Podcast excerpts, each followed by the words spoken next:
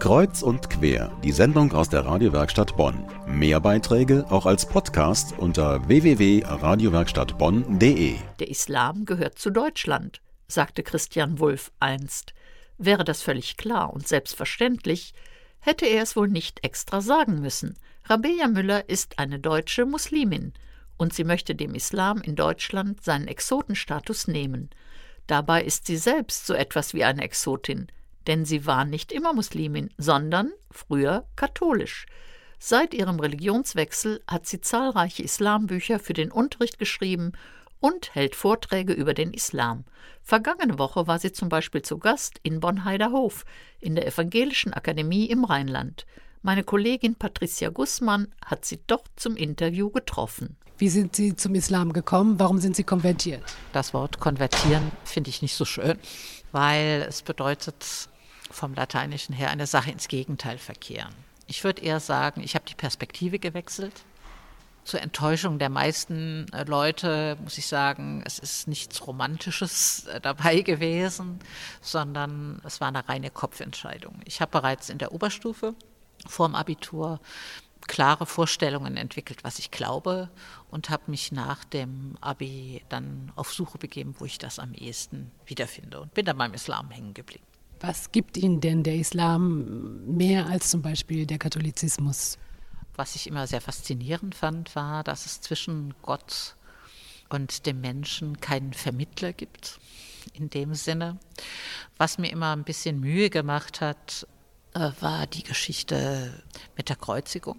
Das sieht der Islam anders. Äh, ich denke, ich habe die Perspektive gewechselt und äh, habe immer noch gute interreligiöse Kontakte, nicht nur in meiner Familie. Ja, das wollte ich Sie nämlich gerade fragen. Wie stand Ihre Familie, vor allen Dingen am Anfang, als Sie die Perspektive gewechselt haben, wie stand sie dazu? Meine Eltern, vor allen Dingen meine Mutter, haben erstmal auf dem Standpunkt gestanden, dass sie mich äh, so erzogen haben, dass ich weiß, was ich tue.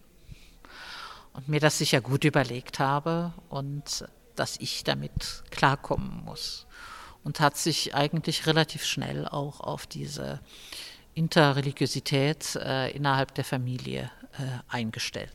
Also das lief eigentlich sehr friedlich und sehr gut ab. Es gab ein paar Sachen, die wir vielleicht geändert haben. Zum Beispiel war es bei uns eine gute alte Tradition, dass das älteste Kind in der Familie am Weihnachtsabend die Weihnachtsgeschichte vorliest. Das war dann etwas schwierig zunächst. Meine Schwester war nicht so begeistert, dass sie dann ran musste. Aber als mein ältester Sohn dann so weit war, haben wir auch die Weihnachtsgeschichte aus dem Koran entwickelt, denn Jesus spielt ja durchaus eine sehr bedeutende Rolle. Und das war also hm, fast bis zum Tod meiner Mutter dann eine schöne Tradition innerhalb der Familie, dass äh, wir dann zwei Weihnachtsgeschichten hatten. Sie tragen hier ein Kopftuch, eine modernere Version des Kopftuchs finde ich jetzt jedenfalls. Hm, ja, wie stehen Sie zum Thema Kopftuch? Ich äh, lege ans Kopftuch keine äh, moralischen Wertigkeiten an. Es gibt ja durchaus unterschiedliche Interpretationen, wie man das sehen kann. Und ich glaube einfach, dass es wichtig ist, Frauen darin zu bestärken, dass sie persönlich entscheiden können, ob sie das tragen wollen oder nicht. Man muss sie dazu in die Lage versetzen und ich glaube aber, dass beide Seiten es den Frauen sehr schwer machen. Mein Spruch ist immer, eine Frau ohne Kopftuch ist sicher nicht die schlechtere Muslimin, aber eine Frau mit Kopftuch ist auch keinesfalls die schlechtere Demokratin. Geboren wurde sie in Main, aufgewachsen ist sie in einer katholischen Familie. Dann kam das Abi und danach der Wechsel. Katholische Kirche AD, Islam, Hallo. Rabea Müller trägt Kopftuch, weil sie Farbe bekennen möchte. Was bei ihr allerdings gar nicht geht, ist religiöser Extremismus. Deshalb betreibt sie das Projekt Extreme Out. Damit geht sie an Schulen in Bonn, Köln oder auch in die Salafisten-Hochburg Dienstlaken. Über Rap-Songs und Theaterstücke bringt sie Jugendliche dazu, über den Islam nachzudenken. Meine Kollegin Patricia Gußmann hat sie zu dem Projekt befragt. Was ist Extreme Out?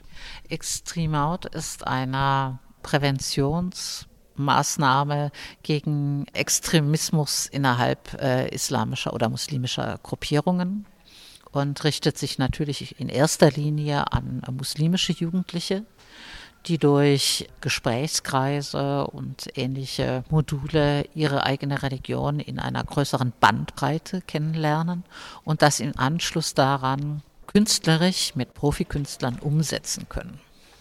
Welche Tabus hatten Sie die Möglichkeit anzusprechen? Angefangen von der Geschlechterdifferenz äh, über sexuelle Orientierungen und was ein sehr breites Kapitel einnimmt, ist das Verhältnis zu Nichtmuslimen und Musliminnen. Also muslimische Jugendliche erleben in Deutschland Islamfeindlichkeit. Wie werden sie denn damit fertig? Also oft werden sie ja leider nicht damit fertig. Die Frustration ist sehr hoch, das muss man einfach sagen, weil sie sich ständig unter Generalverdacht sehen. Wenn irgendwo irgendetwas im Namen ihrer Religion passiert, müssen sie gleich dafür gerade stehen. Das ist natürlich äh, zu viel. Abgesehen davon ist es zum Beispiel für muslimische Jugendliche schwer nachzuvollziehen, wieso rechtsorientierte Gruppierungen ausgerechnet im Namen des Landes und mit der Fahne auf die Straße gehen, zu der sie sich durchaus bekennen möchten, nämlich der deutschen Fahne und dem deutschen äh, Staat. Und äh, sie empfinden das zum Beispiel auch als eine Art Missbrauch, der dort mit äh, dem Begriff getätigt wird und finden letztendlich, dass man gegen jede Form von Missbrauch eigentlich vorgehen müsste wir hoffen das zumindest, dass sie am Ende jeglichen Moduls auch verstehen, dass sie diese Islamfeindlichkeit richtig einordnen können, dass sie sie nicht verallgemeinern und dass sie erkennen, dass es auf jeden und jede selbst ankommt.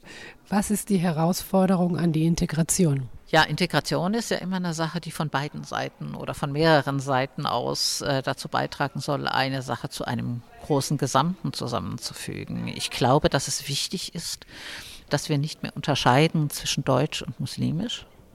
Das ist sehr wichtig. Also ich erlebe das an meinen eigenen Kindern. Mein ältester Sohn ist jetzt 37 und findet es immer noch merkwürdig, wenn er nicht als Deutscher betrachtet wird. Der sieht sich als gar nichts anderes. Das ist ein gebürtiger deutscher Muslim und meine Enkel sind das mittlerweile auch und dass wir erkennen, dass wir gemeinschaftlich Probleme lösen müssen, nämlich jegliche Art von Extremismus zu bekämpfen. Das heißt, uns nicht mehr gegenseitig als Problem zu betrachten, sondern Schulter an Schulter zu stehen und diese Probleme gemeinsam anzugehen.